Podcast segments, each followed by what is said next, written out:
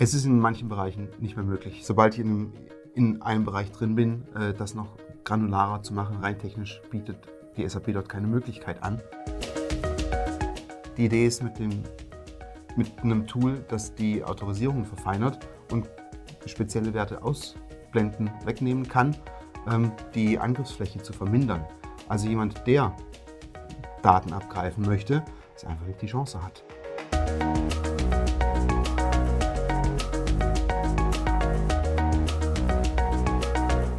Hallo und herzlich willkommen zum RZ10 Podcast für SAP Basis und Security. Mein Name ist Tobias Harmes und wir sprechen heute über das Thema, wie kann ich den Datenschutz im SAP verbessern, ohne wirklich irgendwas ändern zu müssen. Das äh, hört sich eher wie ein Widerspruch an und ich habe mir jemanden Potentes da eingeladen, jemand, der Ahnung hat, und zwar den Tobias Keller. Hallo Tobias, schön, dass du da bist. Danke, dass ich da sein darf. Ähm, du bist Produktmanager bei der SAP für das Thema UI-Masking und UI-Logging. Ich hoffe, das habe ich korrekt, korrekt. Äh, genannt. So, und jetzt erklär mir bitte einmal ganz kurz, was ist ein Produktmanager? Ähm, Im Grunde bin ich dafür verantwortlich, ähm, das Angebot, das wir in der SAP haben, für das UI-Masking, UI-Logging weiter auszubauen, aufzubauen, ähm, vorwärts zu bringen, anzupassen für zukünftige Entwicklungen, für Neuentwicklungen in der SAP, S4HANA in die Cloud zu bringen damit das auch in einigen Jahren für unsere Kunden nutzbar ist. Gut, jetzt ähm, ist ja die, äh, die Ansage oder nicht weniger das Versprechen, äh, dass ich meinen Datenschutz verbessern kann. Ne? Ähm, darüber sind wir ja dann auch damals ins Gespräch gekommen, als wir gesagt haben, okay, wir müssen da mal irgendwie eine, eine Podcast-Folge zu machen. Äh, ich hatte da schon mehrfach was gelesen über UI-Masking, UI-Logging. Ich habe mir da auch mal ein kurzes Video zu angesehen. Mhm. Aber ich weiß gar nicht so genau, äh, was das ist und vielleicht kannst du ja mal ähm, genauer erklären oder nochmal sagen, okay, was, was ist das? Wofür, wofür brauche ich UI-Masking, UI-Logging? Im Endeffekt geht es darum, dass ähm, im Standard-SAP-System mit den Autorisierungsmöglichkeiten, die es dort gibt, ähm, viel erreicht werden kann, aber nur bis zu einem gewissen Level. Wenn ich jetzt tiefer gehen möchte äh, und sagen möchte, ein gewisser User braucht Zugang in eine Transaktion oder eine Applikation oder auch eine Fiori-App, aber da drin stehen jetzt sehr viele Daten, die er eigentlich nicht braucht. Die können sensitiv sein, dass man die gezielt ansteuern und ausschalten kann. Was wäre so ein Beispiel dafür? Das sind die äh, Personal, Personal Identifiers, äh, Datenschutzgrundverordnungsthemen, ähm, Social Security Number sehr oft in der PA 2030, aber auch Preise wie ähm, in Bill of Materials, ähm, die Mengen, also Konditions Kundendaten, äh, Daten, im Endeffekt so. alles, mhm. das, was einer Unternehmung wichtig ist, was sie schützen möchte, weil es in der Hand von Feinden, von Gegnern, von anderen Unternehmen schlecht wäre. So, jetzt, äh, jetzt ist es ja so, normalerweise hast du ja auch angesprochen, würde ich ja irgendwie über Berechtigung gehen. Ne? Das ist ja dann irgendwie auch der Anspruch, äh, wenn ich Datenschutz haben will mhm. äh, oder Datenschutz verbessern will, dann muss ich ja normalerweise die Berechtigung verbessern im SAP. Ich muss da irgendwas tun. Das wird aber eher als schwer wahrgenommen. Warum? Wir also sprechen, nicht, nicht ja. nur aus den offensichtlichen Dingen, was man dann immer so sagt, weil das ist ja dann vielleicht auch manchmal, wird es so als Admin-Problem wahrgenommen. Ja, ihr seid einfach nicht in der Lage, da gute Rollen zu bauen oder so. Ja. Aber warum, warum ist es schwierig, ähm, also bestimmte Daten äh, abzugrenzen? Es ist in manchen Bereichen nicht mehr möglich. Sobald ich in einem, in einem Bereich drin bin, äh, das noch granularer zu machen, rein technisch bietet die SAP dort keine Möglichkeit an.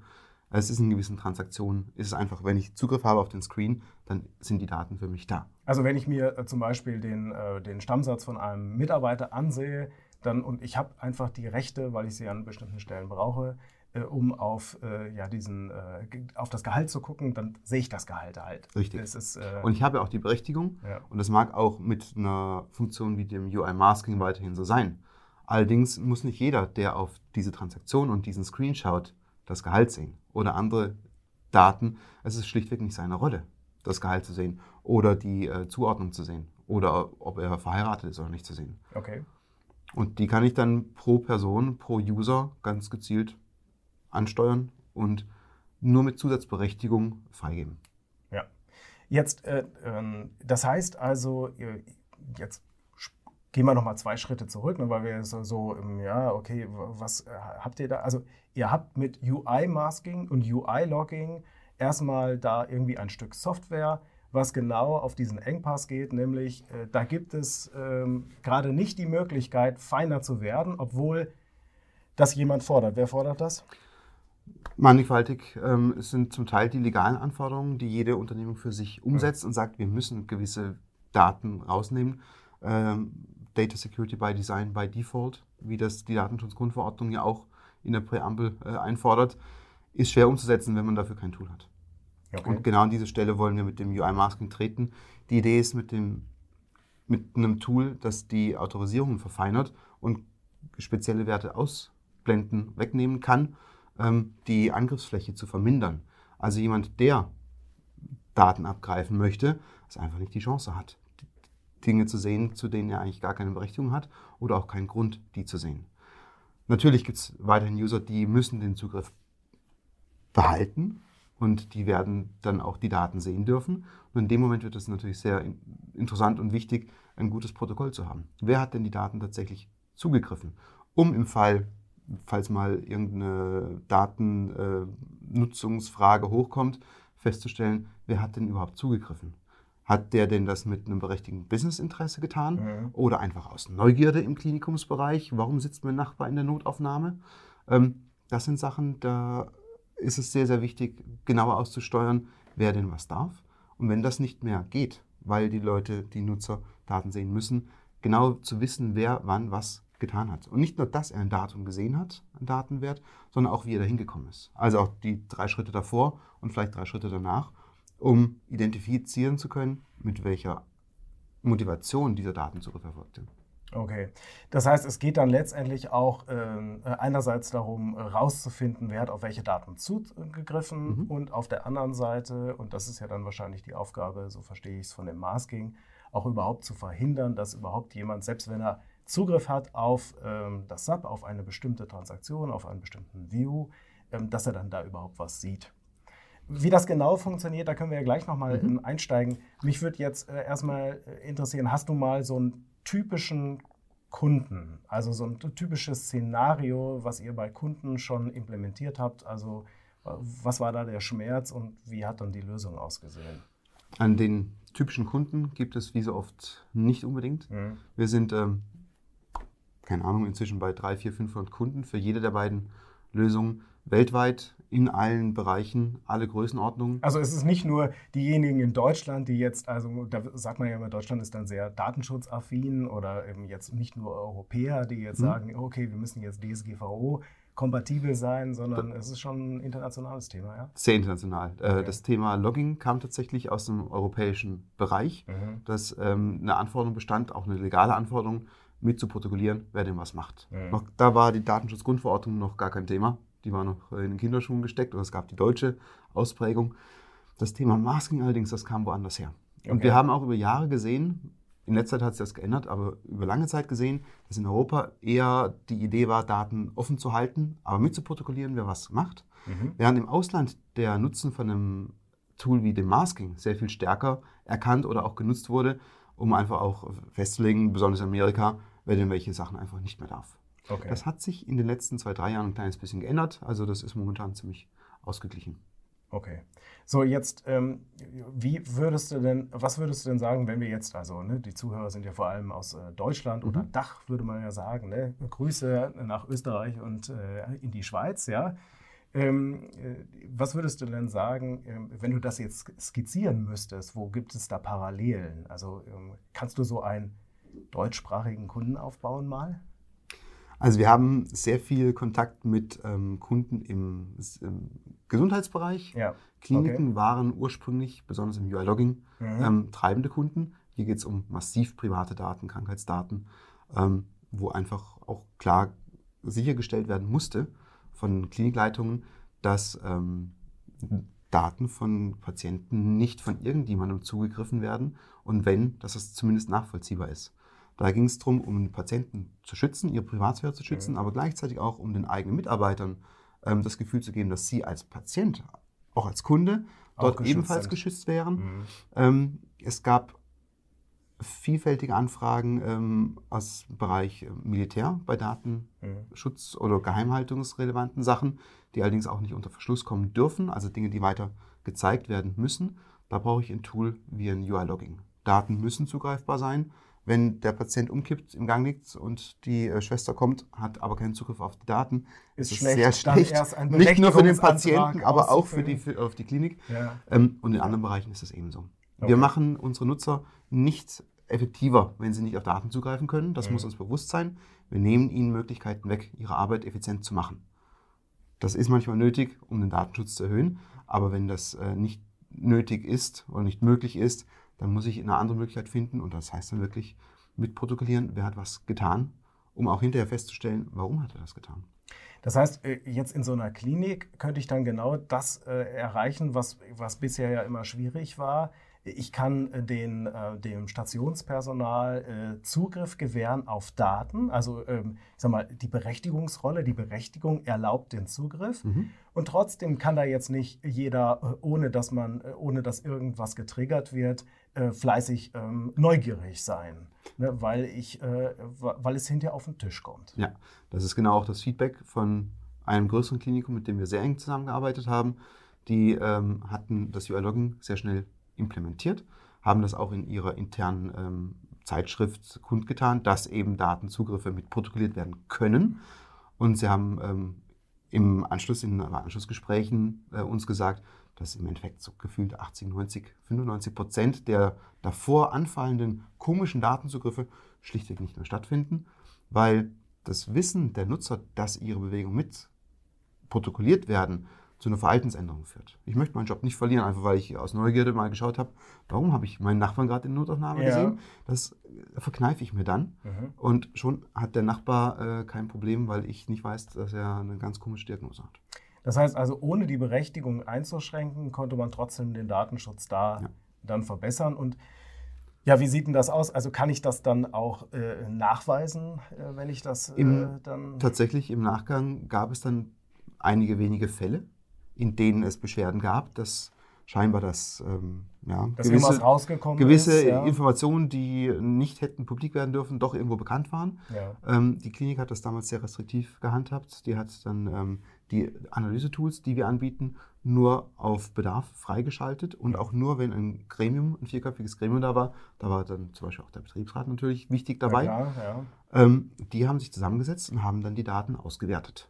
Und mit diesen Auswertungen haben sie auch tatsächlich ein paar wenige Male einen Nutzer überführen können, dass er seine Befugnisse überschritten hat. Der wurde verwarnt.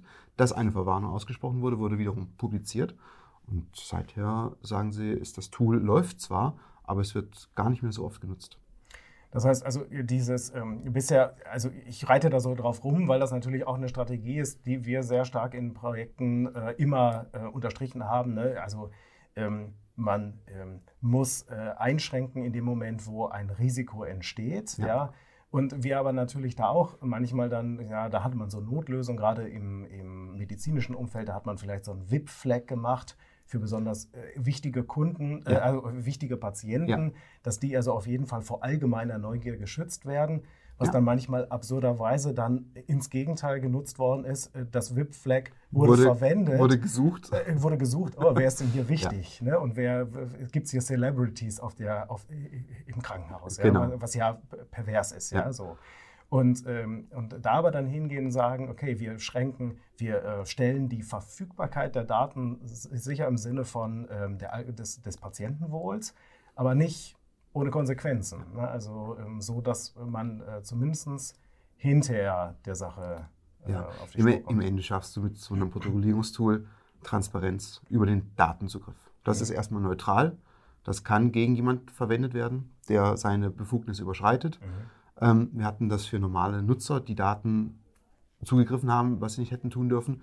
Genauso gut aber für Manager, die Analysen gefahren haben und versucht haben herauszukriegen, welcher ihrer Mitarbeiter besonders äh, effizient oder fähig ist. Okay. Das ähm, mögen Betriebsräte nicht, mit Ja. gutem Recht. ja.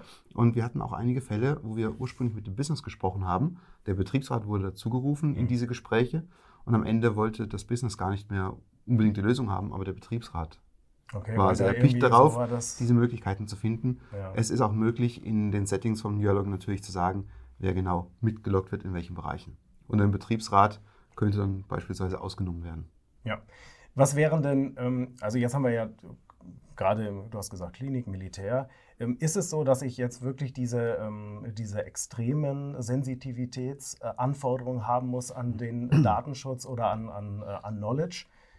Oder, oder, gibt es auch normalere Fälle? Also ich sage mal, nicht normalere Fälle, sondern ähm, wie sieht es, ich sag mal, mit Mittelstandskunden ja. aus? Was, was wären da Szenarien? Es waren jetzt eher zufällig zwei Kunden mhm. oder zwei, zwei Segmente im, im öffentlichen Sektor. Mhm. Das ist bei weitem nicht unser, unser Hauptsektor aktuell. Mhm. Wir sehen äh, sehr viele Anfragen überall her. Mittelstand, Großkunden, aber auch Kleinkunden. Ähm, jeder, der ein SAP-System hat, hat am Ende nach meiner Erfahrung an irgendeiner Stelle äh, Nutzen davon, Dinge auszumaskieren oder auch mitzuprotokollieren, wenn sie erfolgt sind. Äh, es ist eine Lösung, die nach meinem Dafürhalten wirklich bei jedem Kunden weltweit, der SAP nutzt, äh, sinnvoll verwendet werden kann. So, wenn ich jetzt mal so äh, durch die typischen Klemmer, die ich in einem Berechtigungskonzept habe, ne, weil ich weiß, okay, es gibt da schon den Bedarf, aber es ist schwierig für mich jetzt in Rollen das abzugrenzen. Mhm. Da hau ich mal raus. Wie sieht das denn aus, wenn ich jetzt ich sag mal, in die SE16 gehe und mir jetzt eine Tabelle anzeigen lasse, weil ich halt die Tabelle kenne, in der meine die interessanten Daten stehen und ich mir jetzt irgendwie so Konditionssätze oder vielleicht auch die Gehälter rausziehen will. Du weißt, wo du Was, hingehen musst, weil genau, du ein Power-User bist. Ich bin ein Power-User, ja. ne, vielleicht habe ich mir auch irgendwas so knapp unter Sabor geangelt, wie auch immer. Mhm. Ja. Äh, was passiert, wenn jetzt dieses Ding, das UI-Masking, äh, installiert ist im SAP? Ja, weil die Ansage ist ja, ich muss ja jetzt, also berechtigungstechnisch kann ich ja kaum was tun, ne? weil ich habe jetzt Zugriff ge Wenn du in die SL16 gehen kannst, dann kannst du alte Ich weiß, ist halt, ist halt schon eine doofe Idee, aber ist halt so. Ja. ja das sehen wir auch. Natürlich sollte das nicht passieren im mhm. produktiven Umfeld. Wir wissen, was in der Realität auch läuft. Das Business sagt, ich muss das auswerten können. Ja. Ich habe hier ganz verrückte Abfragen, die ich jetzt mal äh, gar nicht jetzt schon weiß. Ja. Oder du hast einen Firefighter, der eine Begründung hat, warum er diese hohen Berechtigungen haben muss und auch und überhaupt aber jetzt darf. noch eine zweite Tabelle sich ansieht, warum Richtig. auch immer. Ja. Und an diesen Stellen sind wir in der Lage, auch ähm, in normalen Business-Szenarien, also in Transaktionen, ähm, Sachen anzusteuern, auszumaskieren, mitzuprotokollieren, mitzuloggen, aber genauso gut in technischen Transaktionen wie der SE16, SE16N, SE11. Wir sind in der Lage, wenn du ein Feld definierst, das fürs Masking relevant ist, weil es ein sensitives Feld ist, dann würde das in der Tabelle das Feld, mhm. aber auch gleich die gesamte Spalte die würde dann komplett ausgesternt. Es sei denn, du baust ein Szenario auf, das dynamischer ist, wo noch andere Faktoren ähm, untersucht werden und dann in Realtime manche dieser Werte in der Spalte ausgeblendet werden, andere nicht. Gleichzeitig unterstützen wir natürlich auch, wenn jetzt hier ein Export erfolgt oder ein Printout, entweder maskieren wir den mit oder wir unterdrücken gewisse Spalten, wenn es uns technisch ein bisschen zu tricky war, das zu machen. Oder wir unterdrücken auch die Exportfunktionalität. Das ist in manchen Fällen bei einem Printout des Spool sitzt uns, selbst uns zu tief im Kernel. Da wollen wir nicht modifizierend eingreifen. Das lassen wir schön sein, das will keiner machen. Ähm, dann unterdrücken wir für einen Nutzer, der irgendwas maskiert angezeigt bekommt, den kompletten Output. So, jetzt, äh, weil wir ja jetzt äh, für diejenigen, die uns zuhören, haben wir jetzt kein Bild parat, sage mhm. ich mal. Ne? Ähm, wie, beschreib doch mal, wie das aussieht in der SAP GUI. Also, wenn ich jetzt auf ein also technisch wird ja, ich sag mal, irgendwo im Customizing eingestellt, was jetzt sensitive Felder sind. Und ein sensitives Feld könnte zum Beispiel das Gehalt sein. Ja. So, äh, das heißt, das wird da eingestellt. Und was passiert jetzt in dem Moment, wo jetzt ein User, ähm, der gefleckt worden ist als, äh, als ähm, als jemand, der das nicht angezeigt mhm. bekommen mhm. soll. Ja. ja. Was passiert da dann? Also wie sieht das aus? Ja. Also per Default, sobald du ein Feld identifiziert hast, das ist sensitiv mhm. und es eingestellt hast, mhm. würde erstmal ohne besondere Autorisierung niemand mehr im System Zugriff haben. Selbst ein Sub-All-User hätte erstmal keine Autorisierung für das Feld. Und wie sieht das dann aus? Das wird einfach ausgesternt wir können das Also es wird leeren. weiterhin angezeigt, aber es wird einfach irgendein, es werden Sternchen angezeigt, Verschiedene wie bei so einem Optionen. Passwort. Ja? Du kannst Sternchen anzeigen lassen, du kannst jeden anderen String anzeigen mhm. lassen. Wir haben an vielen Stellen die Möglichkeit, ein Feld auch auszublenden. Dann ist einfach diese Stelle in der Maske leer.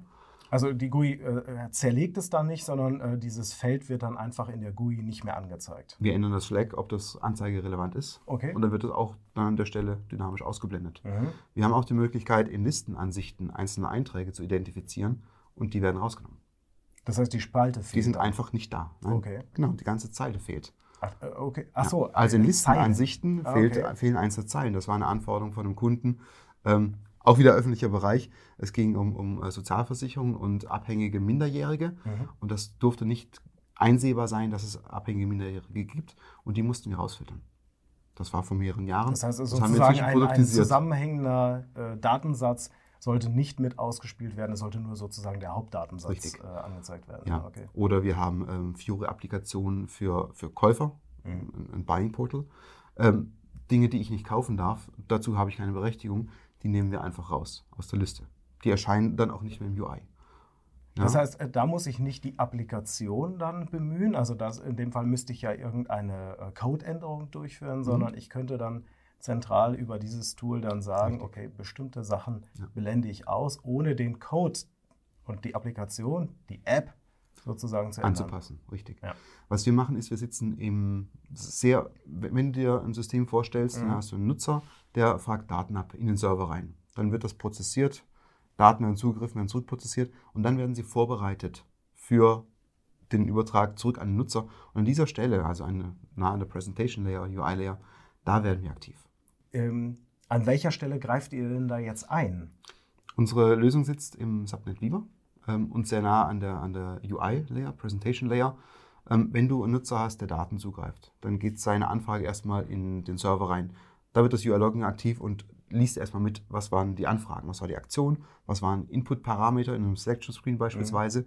Ähm, danach werden Daten prozessiert, aus der Datenbank neue Daten gelesen. Da sind wir komplett inaktiv. Das Übliche sozusagen passiert, ja? Richtig, Mhm. die eigentliche SAP, äh, Deep Core, das lassen wir unangetastet. Erst wenn die Daten vorbereitet werden für das Display, wenn also eine Formatierung erfolgt. An der Stelle werden wir aktiv. Da greifen wir ein, schauen, welche Daten sind, sind äh, relevant für Maskierung und es wird geprüft, ob der Nutzer die entsprechende Zusatzautorisierung hat, um genau dieses Feld jetzt zu sehen. Mhm. Wenn ja, dann kriegt es angezeigt und dann sieht sein Screen wie immer. Mhm. Wenn nein, dann überschreiben wir den tatsächlichen Wert durch auch was Konfigurierbares. Das ist ein Sternchen, wir leeren das Feld, wir setzen einen Flag, dass das Feld nicht angezeigt wird. Mhm, Okay.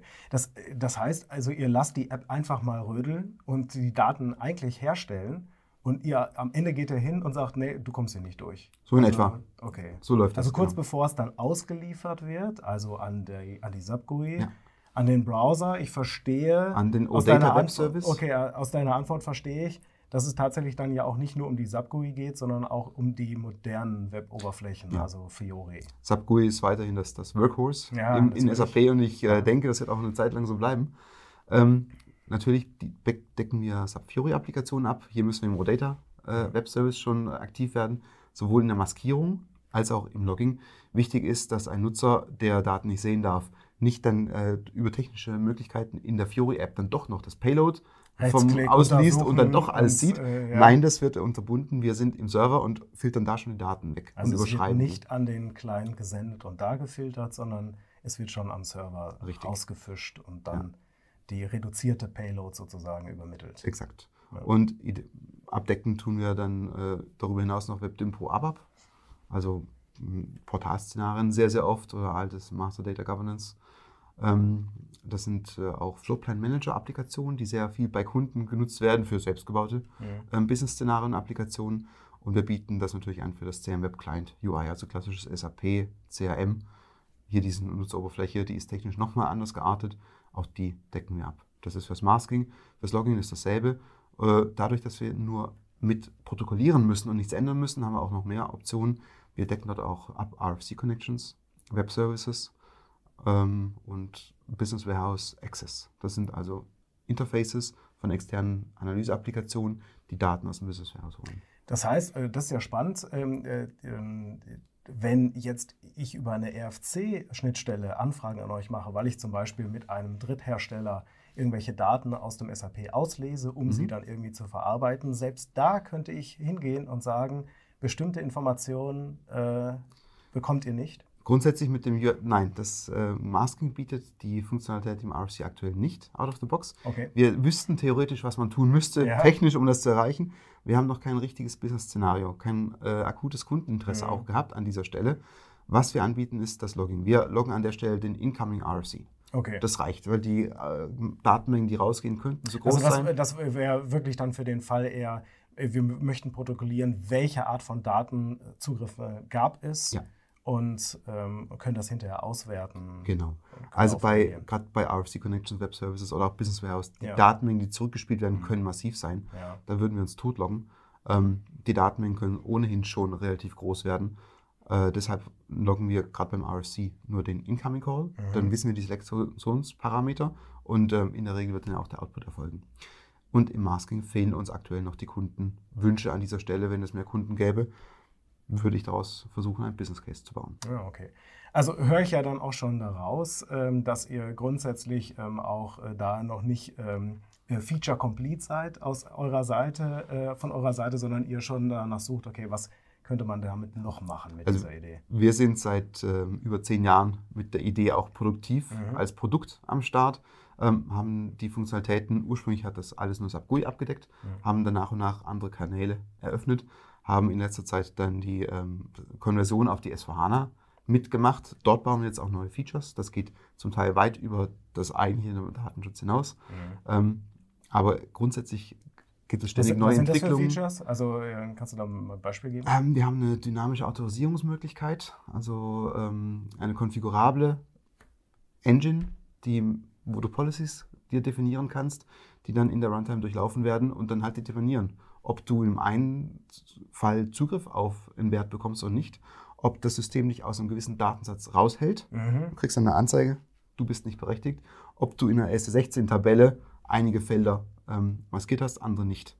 Das oh, geht auch in ECC sehr gut äh, mit okay. Badis, die wir anbieten, aber das haben wir konfigurabel gemacht in S4HANA und auch an der Stelle wird äh, noch sehr stark weiterentwickelt. Okay, das hört sich auf jeden Fall sehr spannend an. Also das äh, behalte ich dann auch im Blick, weil ja. das ja auch so ein typisches Ding ist, wo wir dann mit Rollen oft aufgeben müssen. Ja, wo wir sagen, okay, an der Stelle ja. Äh, sind wir so applikationsnah. Wir können halt sagen, du bist Admin und du bist hier normaler Mitarbeiter, du bist hier Azubi oder so, aber wo es dann feiner wird, auch auf, in Abhängigkeit von den Daten, die angezeigt ja. werden, wird es schon echt Aber tricky. Ja? Das Ende der Fahnenstange, wann, wann ist das jemals erreicht? Ja. SAP entwickelt sich gerade sehr schnell weiter. Es gibt neue technische Möglichkeiten. Es werden Applikationen oder Lösungen zugekauft. Die haben wiederum neue User Interfaces. Da muss ich auch leider sehr deutlich sagen, für ähm, die SuccessFactors Ariba, diese neuartigen Java-basierten User Interfaces haben wir keine Möglichkeit aktuell aktiv zu maskieren mhm. oder auch zu protokollieren. Das sehen wir als eine Aufgabe von diesen Lösungen, diesen Solutions. Allerdings, wenn wir dahin kommen, wie wir wollen, äh, eine generische Lösung zu bauen für weitere Autorisierungen dynamischer Art, dann wäre das eine Engine, gegen die diese Lösungen doch sehr einfach konnektieren könnten. Ja, so jetzt äh, bin ich natürlich immer neugierig. Äh, wenn es äh, so um eine neue Software geht, dann frage ich mich natürlich, ist das jetzt nur was für Konzernkunden oder ähm, ähm, ja, letztendlich, wie, wie, teuer ist der Spaß? Also für wen ist es geeignet? Wie groß muss ich sein? Und, und wie, wie viel kostet mich das? Ja, ähm, eine klare Antwort kann ich dir darauf nicht geben. Wir sind auch nicht ganz neu, wir sind ja seit zehn Jahren am Markt mit dem Logging, seit neun Jahren mit dem Masking. Ähm, wir haben Kunden in allen Größenbereichen. Mhm. Am Endeffekt ist die Lizenz, die dazu nötig ist, eine konzernweite, nicht limitierte Lizenz. Okay. Das heißt, gegen einen Einmalpreis kriege ich komplette Nutzungsrechte und ähm, die Metrik basiert auf der Größe der Unternehmung. Je größer eine Organisation, desto mehr Nutzungsfälle und Nutzen hat sie von der Lösung mhm. und desto höher dürfte dann natürlich auch der Listenpreis zu erwarten sein. Ähm, aber wir haben Kunden mit äh, unter 100 Angestellten, das ist unsere, unsere Bemessung. Wir haben Kunden mit über 300.000 Angestellten. Mhm. Das ist beides ähm, normal. Nee, nicht normal. Normal sind 2.000 bis 20.000 Nutzer etwa. 300.000 ist dann schon wirklich das, äh, die, Ober, ist, die Obergrenze. Ist schon eine große Nummer. Okay, ja. Äh, äh, nachvollziehbar. Aber für mich dann auch erstmal, ähm, es gibt jetzt nicht irgendwie so ein äh, reinen Kalkulator, okay, ich habe in diesem Subsystem jetzt 500 User und in diesem Subsystem 200 User, sondern äh, es wird äh, geguckt, ähm, also ich kann diese Lizenz dann, ein, wenn ich sie habe, kann ich sie für meine gesamte SAP-Landschaft ja. einsetzen. Muss mir da nicht noch größere Gedanken machen. Im ja. Endeffekt ist es für uns wichtig, dass auch ein Kunde, der sich interessiert, äh, Klarheit hat, was ja. ihn das kostet. Ähm, der Unterhalt ist natürlich dann noch eine andere Sache und je nach Größe von dem Projekt kommen andere Kosten auf einen zu. Aber die Lizenz ist erstmal sehr klar kalkulierbar. Okay, alles klar. Also ähm, dann gilt die Ansage, ähm, wendet euch an euren Subsales. Vertrauensvoll an, äh, vertrauensvoll äh, an den. Gibt euch einen Quote ja. ähm, und ähm, wenn es dann aber da ist, ähm, dann äh, kann es dann auf alle möglichen äh, Subsysteme angewendet werden. So viele Nutzungsfälle, User, Szenarien, Systeme, ja. wie nötig sind. Alles klar, super. Ja, vielen Dank. Jetzt hatten wir ja gesagt, ähm, äh, Datenschutz äh, im SAP ohne groß was zu ändern. Ja. ja. also äh, das heißt, ich muss meine Berechtigung nicht noch komplizierter machen. Das ist halt das Positive. Ja. Jetzt mh, mm, irgendwas muss man ja doch ändern, weil es ist ja ein Stück Software. Also was ist das für eine Software? Wie wird das eingebaut? Wie kompliziert ist das? Muss ich ein dreijähriges Projekt abfahren? In der Regel nicht. In, in, der Regel nicht, okay. Wir haben einen Kunden, der kommt, glaube ich, an diese Zahl ran, aber ähm, mhm. der hat auch sehr spezielle Anforderungen. Mhm. In der Regel ist es nach Lizenzierung, kriegt man Zugriff auf den Download. Mhm. Mit dem kann man den Code ins System bekommen. Das ist ein Add-on, mhm. wird installiert klassisch über den Sub-Add-on-Installer. In der Regel ist auch nicht immer ein Neustart erforderlich. Ähm, danach hast du im Implementation Guide zusätzliche Op Optionen, Konfigurationsmöglichkeiten. Zu Beginn ist das leer. Das heißt, jeder Kunde muss sich das leider irgendwo neu aufbauen. Andererseits ist das relativ kleinteilig. Im UI-Logging beispielsweise äh, musst du wissen, in welchen Transaktionen du relevante Daten hast. Und du gibst das auf Transaktionsebene ein. Du sagst deine PR 2030 oder der Web-Service XY oder die Fury-App oder der OData-Service mhm. so und so. Und die werden dann sofort nach Eingabe komplett mitgelockt. Mhm. Ähm, die Datenmengen können zu groß sein. Das heißt, der eigentlich interessantere Schritt an der Konfiguration von Logging ist die äh, Einstellung der Filter. Mhm. Dass ich nicht all Daten, die ich erstmal protokolliert habe, auch sondern wirklich behalte, sondern Felder. Ja, die, die ich brauche, um Dinge zu suchen oder um nachweisen zu können, jawohl, der Zugriff erfolgte, das Feld wurde gesehen. Mhm. Ähm, das Masking funktioniert auf ganz andere Weise. Es ist restriktiv, es nimmt die Daten weg. Das ist ein sehr scharfes Schwert, mhm. das äh, aber auch sehr wehtun kann, wenn es falsch angewendet wird. Und darum ist das auf ähm, Feldebene angesiedelt. Mhm. Im Endeffekt brauchen wir technisch, rein technisch, eine Definition des UI-Felds. Das passiert ähm, dann entweder über Tab Datenbank Tabelle Feld. Mhm. Das reicht aus für eine SS16, SS16N. Für ähm, Business-Applikationen brauchst du im Endeffekt ein bisschen mehr Informationen über, das ist ein Dynpro. Du brauchst also einen Programmname, Screen Number, diese Informationen. Ich kann mich dunkel daran erinnern, beim Read Access Logging, ich weiß nicht, wie du da drin steckst, äh, da hatte ich irgendwie mal im Kopf, äh, da macht man dann so ein GUI-Trace und kann darüber zum Beispiel diese Felder äh, ermitteln. Das ähm, wird im Endeffekt aufgenommen okay. und erstellt mhm. dann aber exakt diese Informationen, mhm. die ähm, für uns im, das Read Access Logging ist in meinen Augen so ein bisschen das Gegenstück zum UI-Logging mhm. oder eine ähnliche Funktionalität. Ähm, Read Access Logging ist tatsächlich ein, ein Auditable Trace für Datenzugriff. Wenn ich sage, dieses Feld ist mir wichtig, ich will mhm. wissen, dass das zugegriffen wurde, da kommt ein Auditor und will das überprüfen, ja. der soll das sehen. Das UI-Logging geht darüber hinaus. Das ermöglicht es dir, nicht nur zu sehen, jawohl, das Feld wurde zugegriffen, sondern auch, was wurde denn sonst gesehen? Wie ist der Nutzer hingekommen? Ist er durch Doppelklicks, durch Transaktionen und an irgendeinem Punkt aus Versehen hat einen falschen Klick gemacht, ist er reingesprungen? Ist sofort wieder raus, mhm. der war eine halbe Sekunde drin, kann ich mir unterstellen, war keine Absicht. Wenn allerdings jemand einen Download aus einer SS16 ja. anstößt, ist es was ganz anderes. Das heißt also, es gibt da mehr Transparenz, als das Read Access Logging im Moment hergibt. Das Read Access Logging könnte diese Transparenz theoretisch auch bringen, mhm. dann hättest du aber ein riesiges Implementierungsprojekt. Du okay. musst sehr, sehr viele Daten einzeln, ähm, jedes einzelne Feld im Endeffekt definieren, konfigur konfigurieren, mhm. halb, halbautomatisch. Und dann könntest du das theoretisch auch machen. Das UI-Logging haben wir einen Kunden gehabt, ähm, da war vermutlich äh, ein aktives Leak ja. und sie wussten nicht, was vor sich geht. Sie haben an einem Tag mit uns Kontakt aufgenommen. Am nächsten Tag haben sie den Vertrag angefordert, am übernächsten Tag war das durch, mhm. wurde installiert und sie haben dann noch eine sehr interessante Implementierungsart gewählt, die war uns bisher nicht geläufig. Sie haben nämlich unsere, unser Customizing ausgehebelt und gesagt, wir wollen alles mitloggen. Ist mit immensen Datenmengen ähm, verbunden. Allerdings war das dann auch gewollt und nach einiger Zeit haben sie das dann wieder ein bisschen runtergeschraubt und eine normale Implementierung gemacht. An dem Punkt nämlich, wo sie wussten, um was es geht. Wo, sie, wo sie, suchen müssen, ja. ja. Aber dieser Kunde war innerhalb von wenigen Tagen mit der Lösung live. Okay. Ja. Und das ist Masking, erfahrungsgemäß ist es nicht ganz unähnlich. Das ist viel kleinteiliger. Wir bieten allerdings auch die Möglichkeit, ähm, über Tabellen Felder ähm, rauszufinden, wo, in welchen UIs ist das relevant, welche UI-Felder sind das. Ähm, in der S4HANA-Version, in der wir jetzt aktuell stark arbeiten, haben wir vor kurzem Datenelemente zu nutzen gelernt mhm. und können uns auch über Datenelemente festlegen, welche Felder im Endeffekt relevant sind. Sobald ich in einer UI mit der rechten Mausklick im SAP GUI ähm, technische Informationen kriege und dort was gefüllt ist, Tabelle Feld reicht immer. Ja. Damit kriegen wir das Feld immer adressiert. Mhm. Nur wenn da gar nichts drin steht, dann wird es ein bisschen knifflig. Mhm. Ähm, an ein paar Stellen können wir auch nicht konfigurables anbieten. Das sind ähm, ein paar komische Screen-Objekte. Das ist ein ALV-Tree. Der wird leider genutzt für ähm, ähm, Partner, Partneradressen. Mhm. Das ist eine Sache, wenn das relevant wird, müsste man auf uns zukommen. Wir müssten das dann für den Kunden implementieren. Das ist ein Mini-Projekt. Äh, das geht aber nicht mehr konfigurabel. Wir haben schlichtweg keinen Kontext, mit dem wir die Daten adressieren. Man, man, kann es nicht zuverlässig adressieren und deshalb. Ähm, da kommen wir nicht mehr hin. So, so ziemlich alles andere kriegen wir allerdings äh, adressiert in Business-Transaktionen. Mhm. Wo es auch nicht funktioniert, ist, wenn du besondere Autorisierung hast. Wenn du ein Nutzer bist mit technischer Autorisierung, ein Entwickler oder ein Administrator, mhm. sobald du die Möglichkeit hast zu debuggen, mhm. dann ist das in uns, nach unserem Empfinden ein unstrukturierter Zugriff. Wir haben keine Adressinformationen mehr. Das können wir nicht mehr adressieren übers Masking. Ebenso, wenn du direkt in die Datenbank reingreifst mit SQL.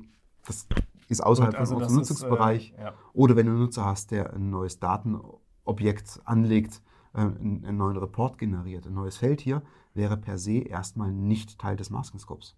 Es müsste halt nach äh, Anlegen vom Report äh, auch hochgezogen werden im UI-Masking als Konfiguration und dann ins Produktivsystem ja, es ähm, ist halt das alte Dilemma, ne? derjenige, der ähm, super ist, äh, also der auch Entwicklerberechtigung hat äh, in der Produktion, der ist halt... Der ja. hat viel Verantwortung und du kannst ja. die Flasche oben, du kannst den Flaschenhals enger machen, mhm. aber du kannst ihn nie ganz zumachen. Aber es ist ja, gut, dafür gibt es ja auch noch andere Protokolle, die da Alarm schlagen, wenn jemand in diesen Modus wechselt sozusagen, also wenn Debug Replace äh, aktiviert wird. Mhm.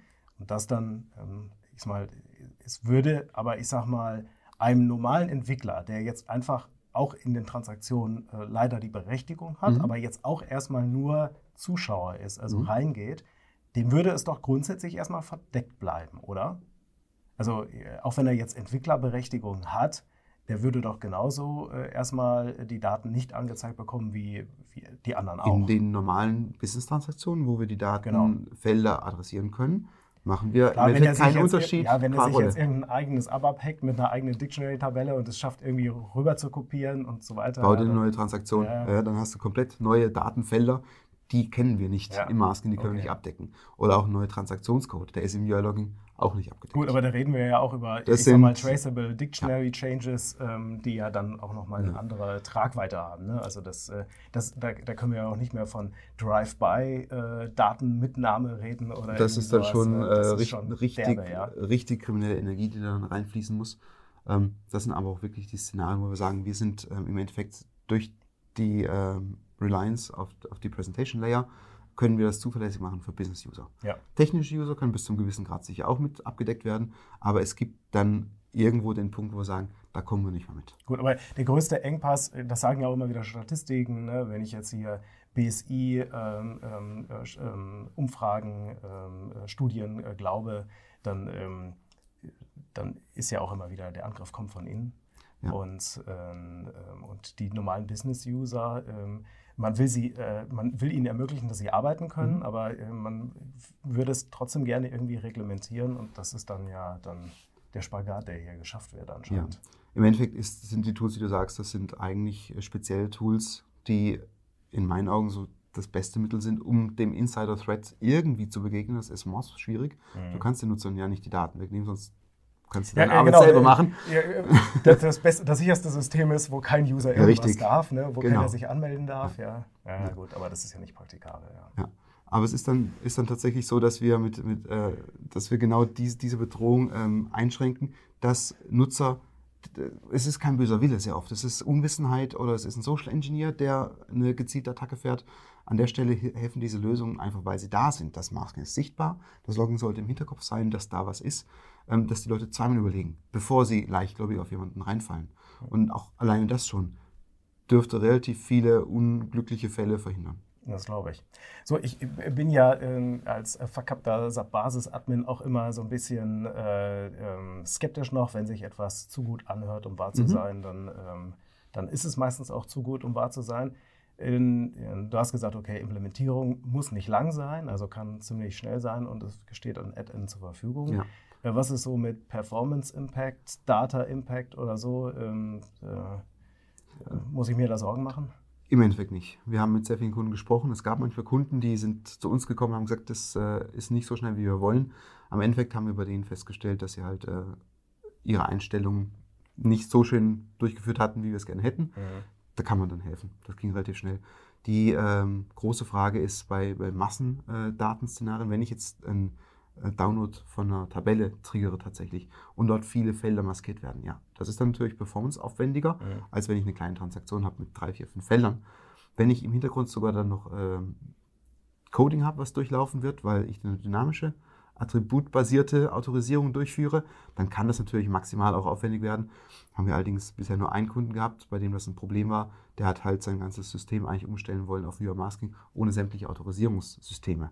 Also PFCG okay. wollte er leer lassen. Hat nicht so richtig gut geklappt, war dann auch sehr aufwendig ähm, und wurde dann doch auch abgeblasen. Und man ist zurückgegangen auf Standard-Tool und das Masking als eine zusätzliche Möglichkeit, was einzugrenzen. Also äh, One Size Fits All ist immer noch nicht äh, in Sicht sozusagen. Nein, also, das sicher nicht. Dass man das äh, komplett ablöst, aber mhm. es, ähm, es äh, erscheint ja dann, äh, was du sagst, auch als sinnvolle ähm, Ergänzung. Also dass man sagt, okay, man hat funktionierende Rollen, aber man muss die jetzt nicht so extrem zugenageln, dass äh, dass Meyer nur noch ja. von A bis, äh, bis äh, F äh, seine, äh, seine Patienten pflegen mhm. darf und Müller irgendwie danach. Ja, das sondern, ginge mit uns. Ähm, ja, aber ich meine, man muss es nicht über Rollen abbilden, ja. sondern man könnte dann sagen, okay, das ist erstmal die organisatorische Anweisung mhm. und eine Ausnahme davon ist eine, muss eine Ausnahme sein. Und wir, wir, wir können das aber ähm, auch ähm, verhindern, sozusagen, Wenn ohne dass wir jetzt gleich ist, äh, ins Set-Coding gehen zu müssen. Richtig. So, ja. Wenn es wichtig ist, dann haben wir die konfigurierbare Möglichkeit, ähm, ganz spezifisch sensitive Werte auszuschalten. Mhm. Das ist im internationalen Kontext auf die Social Security Number, die ist in Amerika. Die wenn, du, wenn ich deine Social Security Number weiß, dann kann ich vermutlich alles machen, was machen, du kannst. Ja. Und ähm, das kam auch in vielen anderen äh, Gegenden. Lustigerweise kam das aus Südkorea, die Anforderung okay. mit der Social Security Number. Dort ist das Masking aufgewachsen. Wurde dann später, der Ansatz war noch ein bisschen unschön, vor allem technisch, mhm. war ähm, im Process Before Output haben wir da modifiziert eingreifen müssen. Das haben wir abgelöst, weil das war zu eingeschränkt. Mhm. Wir haben zu viele auch technische Restriktionen gehabt. Wir haben das jetzt äh, gelegt auf Hookpoints direkt im NetWeaver. Die sind mhm. in der Regel, also sind alle aligned mit SAP Standard. Äh, viele der Hookpoints sind auch vom Standard im NetWeaver angeboten, sind proprietär. Aber sobald du das Masking installierst, sind die verfügbar. Das heißt auch modifikationsfrei. Und wenn du ein Upgrade feierst an der Stelle, auch das ist halt auch natürlich ein wichtiger Punkt, wäre auch meine Frage. Ne? Also ich frage ja dann immer, ne, was sind ja. die schlimmen Dinge? Ja. Ähm, also ich möchte natürlich nicht bei jedem Support-Package äh, das Herzklopfen haben. Ähm, tut das jetzt auch wieder mit dem dem Logging? System rein, ja. ja. Also. Ähm, Im Endeffekt haben wir allerdings dann auch äh, unsere motivierte Maintenance im Hintergrund. Äh, ja. Wir haben unsere Standardwartungskomponenten. Mhm. Ähm, da sitzt nicht irgendwer dahinter, das ist wirklich, das sind unsere Produktteams. Mhm. Also die Antwort kommt nicht innerhalb von Minuten, aber wenn sie kommt, dann sitzt der dran, der sich darum kümmert. Und ähm, ich wollte noch mal einen kleinen Schritt zurückgehen äh, zum Thema Performance. Mhm. Ähm, Im Endeffekt ist das fürs Masking nicht wirklich erheblich. Wir haben jetzt noch keinen Kunden gehabt, der gesagt hat, das, er kann es nicht nutzen wegen der Performance. Du kannst es sicher messen. Wenn du es unbedingt darauf anlegst, wirst du da was sehen. Ähm, allerdings wird es sehr klein sein und der Nutzer im Flow der wird das nicht merken. Da ja, das Millisekunden. Ja, ne, genau, also die Millisekunden sind eigentlich uninteressant, ja. aber die Schwuppdizität, ne, also wie fühlt sich das System an, die ja. darf sich halt nicht. Äh, Und das ist unfühlbar. Im UI-Logging ist es im Endeffekt ganz genau dasselbe. Da sitzen wir im Hintergrund und wir schreiben mit, welche Daten bei uns vorbeilaufen an mhm. unserer Sonde. Ähm, da ist ein ganz anderes Thema natürlich. Das sind Big Data-Szenarien potenziell. Wenn du dein Filtering äh, nicht sehr restriktiv aufsetzt, dann hast du große Datenmengen.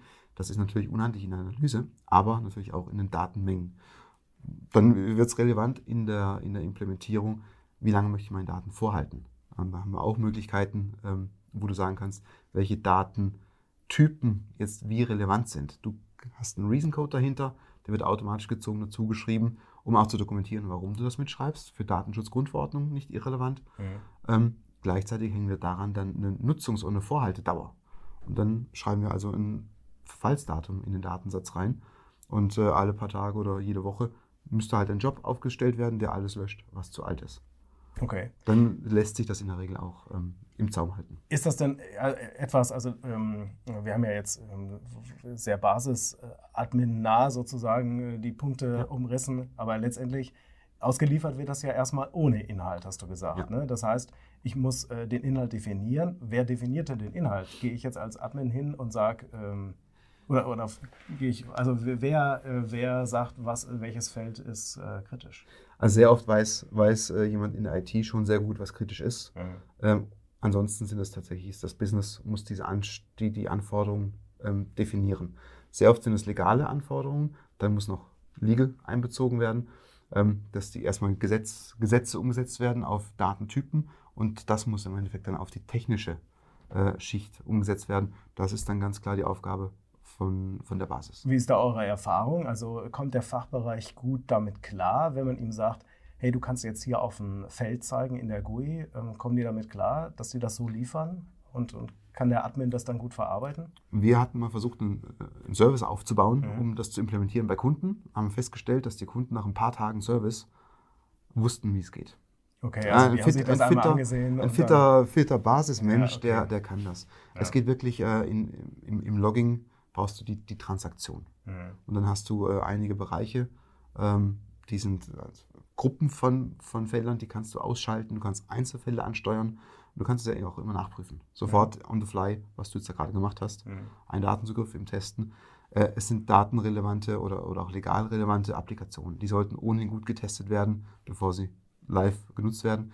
Das heißt, ja, das ist, ja, bei den meisten ne? Kunden dort wird es dann final geschärft. Ja, okay. ja. Und auch fürs Masking ist das rela relativ einfach, einfach dadurch, dass ich den technischen Kontext des Feldes mir holen kann und dort sehe ich, was ich einstellen muss. Es ist relativ aufwendiger, das überhaupt mal festzustellen, als es dann technisch einzupflegen. Äh, eine Sache fällt mir noch ein, und zwar äh, das Thema ähm, äh, Weitergabe der Informationen, wenn denn jetzt jemand Zugriff hat auf mhm. irgendetwas, ähm, was so nicht geplant war, also was erstmal besonders ist. Also ja. Zugriff auf ein sensitives Datum, da wo man es nicht erwartet hätte. Mhm. Das wäre ja der Teil Logging. Ähm, was sind denn da meine Optionen? Ähm, äh, dass ich das schnell bemerke. Dass du schnell bemerkst, ist ganz klar eine Benachrichtigung, eine ja. proaktive Push-Nachricht. Ähm, das Alerting, wir sind hier integriert mit dem Standard SAP Notification Framework.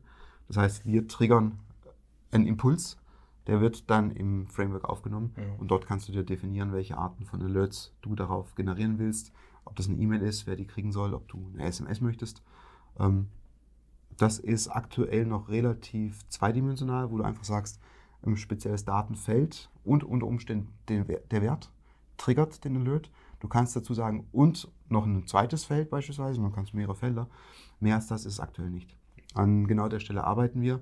Das sind aber auch Applikationen oder auch Anwendungsfälle, wo eigentlich andere Tools ähm, ansprechbar sind oder relevant wären.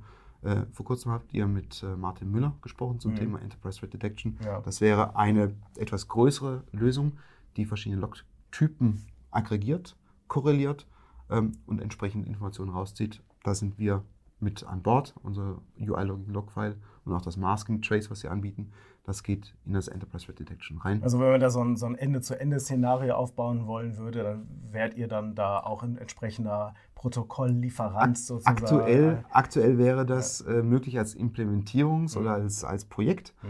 Ähm, allerdings sind gerade Überlegungen am Gange, mhm. im Gange, wie wir das produktisieren können. Dass wir sagen, es gibt eine, eine stehende Integration, dass also im UI-Logging unser Logfile per se übergeben wird ans Enterprise Threat Detection, dass Enterprise Threat Detection damit aber auch wirklich was anfangen kann. Mhm. Wir haben ein paar Patterns da aufgebaut. Die sind noch ein bisschen nicht so trennscharf, wie wir es gerne hätten. Da sollte sich noch einiges bewegen in nächster Zeit. Aber ich hätte auf jeden Fall auch, also mit Enterprise Threat Detection könnte ich noch mehr rausholen, verstehe ich. Ähm, aber ich hätte auch im Standard die Möglichkeit, auch ähm, mich alarmieren zu lassen, wenn jetzt irgendjemand sagt, ach Mensch, die Konditionen sind ja interessant. Unter diesen Umständen ja. würde ich gerne sofort wissen, ja, dass genau, der Datenzugriff erfolgt ist. Haben, ja, ähm, ja. wenn da jemand unterwegs ist. Okay. Allerdings, um nochmal zurückzukommen auf dieses sehr oder äh, als mit großem Footprint wahrgenommene Thema Enterprise Threat Detection. Es ist natürlich schon interessant, weil durch die Threat Intelligence, die vielen Patterns, ähm, die Nutzung von anderen Logtypen, ähm, ist es möglich, wirklich festzustellen, was passiert. Da ist das UI-Logging ist dann nur ein Log. Das ist relativ eindimensional dann noch. Ähm, wir haben vor kurzem ein Proof of Concept gefahren, das ist sehr spannend. Da müssen wir schauen, was wir machen. Wir sagen, das UI-Masking kriegt einen Impuls oder fragt das Enterprise Threat Detection an, ob unter den gegebenen Umständen der Datenzugriff erfolgen darf oder nicht. Ja, also okay. eine dynamische Autorisierung, die nicht davon abhängt, wer du bist und was das Daten, das, der Dat, das Datensubjekt ist, sondern zusätzlich noch ins Spiel kommt, Du hast das heute schon zehnmal gemacht. Das ist aber untypisch, weil du normalerweise nur fünf Kunden am Tag bearbeitest. Also eine Abweichung ist, von der Baseline sozusagen. Richtig. Okay. Das sind Standard-Patterns im Enterprise Threat Detection, die sind ganz einfach aufzubauen. Mhm. Dann sagst du so, du bist jetzt über einem gewissen Threshold, ja. du kriegst jetzt einfach mal ein Timeout verordnet. Okay. Ja, und du kriegst jetzt deshalb keinen Zugriff mehr auf diesen Wert.